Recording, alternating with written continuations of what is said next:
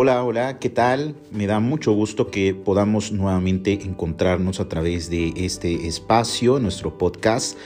El día de hoy estamos celebrando en la iglesia eh, la fiesta del bautismo del Señor. Bueno, el bautismo del Señor cierra de alguna manera muy especial el tiempo de la Navidad y comienza entonces lo que llamaremos el tiempo ordinario ordinario, no porque signifique que las cosas tienen menos valor, sino porque es un tiempo en donde volvemos a regresar a nuestro centro en el misterio pascual y ya no tanto en el misterio de la encarnación como es el tiempo de la Navidad.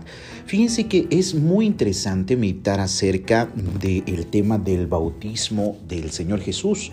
Los diferentes evangelistas presentan cada uno una visión especial enfocándose en algún aspecto del bautismo del Señor. Eh, eh, todos comentan, todos hacen referencia a eh, este acontecimiento.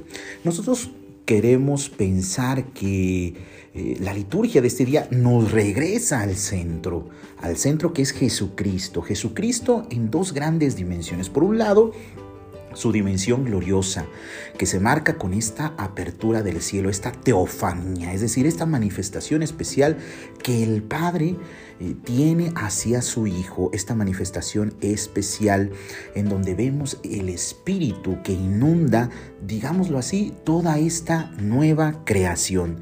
Y por otro lado también está la conexión con la misma pasión del Señor de Jesús.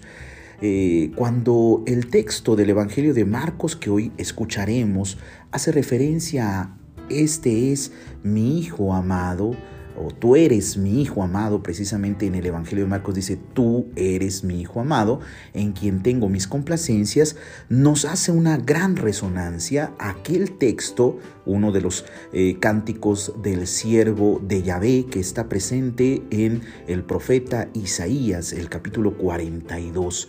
Y entonces nos hace referencia a este personaje misterioso que asumirá las culpas del pueblo para redimirlo que en este personaje la iglesia ha contemplado al mismo Cristo, nuestro Salvador.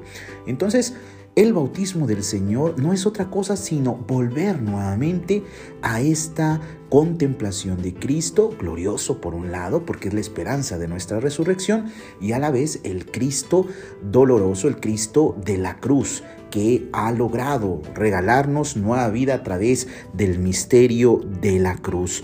Es muy importante esto.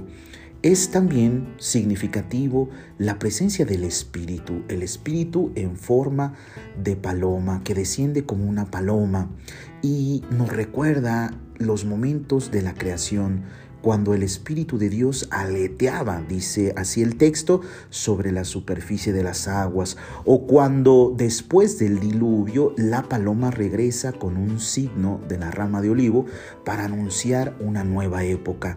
Todos nosotros cristianos estamos llamados como bautizados a vivir esta nueva realidad que en Cristo se ha inaugurado, este nuevo proyecto que Dios nos ofrece a ti y a mí para que podamos alcanzar nuestra plenitud, para que podamos alcanzar nuestra trascendencia.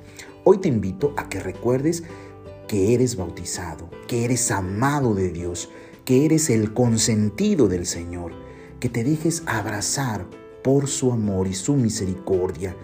Y sobre todo en este tiempo de la pandemia, que sintamos cómo su amor sigue estando ahí con nosotros. Que Dios te bendiga y que tengas un excelente domingo.